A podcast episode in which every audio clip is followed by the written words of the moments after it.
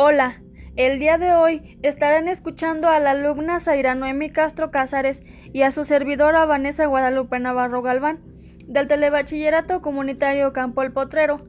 Hoy les hablaremos sobre Maxwell, el genio tartamudo. Es interesante ya que siempre nos basamos a lo rutinario, sin darnos cuenta que existen procesos cortos que llevan a un mismo lugar. James Maxwell era un matemático que creó cuatro ecuaciones que se llamaban con su nombre, las ecuaciones de Maxwell, para resolver un problema de dimensiones titánicas. Es normal que al escuchar la palabra ecuaciones sea motivo para querer huir, pero su intención no era hacer huir a las personas.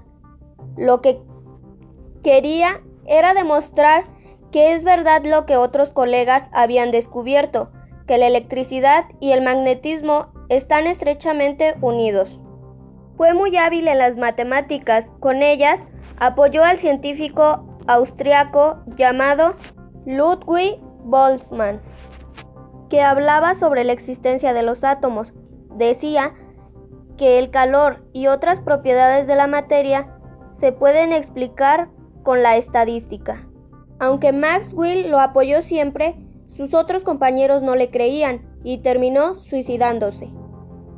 Crearon una ecuación llamada ecuación de Maxwell-Boltzmann, que es uno de los pilares de la física.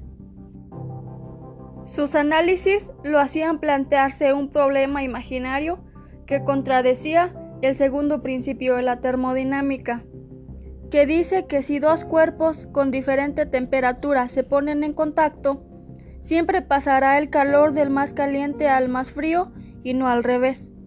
El problema que él se planteaba es conocido como el demonio de Maxwell. Él decía que si se tienen dos gases de distinta temperatura encerrados y aislados en dos cámaras contiguas, sus moléculas tendrían distinta velocidad media. Imaginaba que un diablillo tenía la facultad de controlar una puerta donde se conectan las dos cámaras. Este podría ver cada molécula y solo abriría la puerta a las moléculas más rápidas. Así una cámara se enfriaría y la otra se calentaría cada vez más. Y fue así como derrotó al segundo principio de la termodinámica.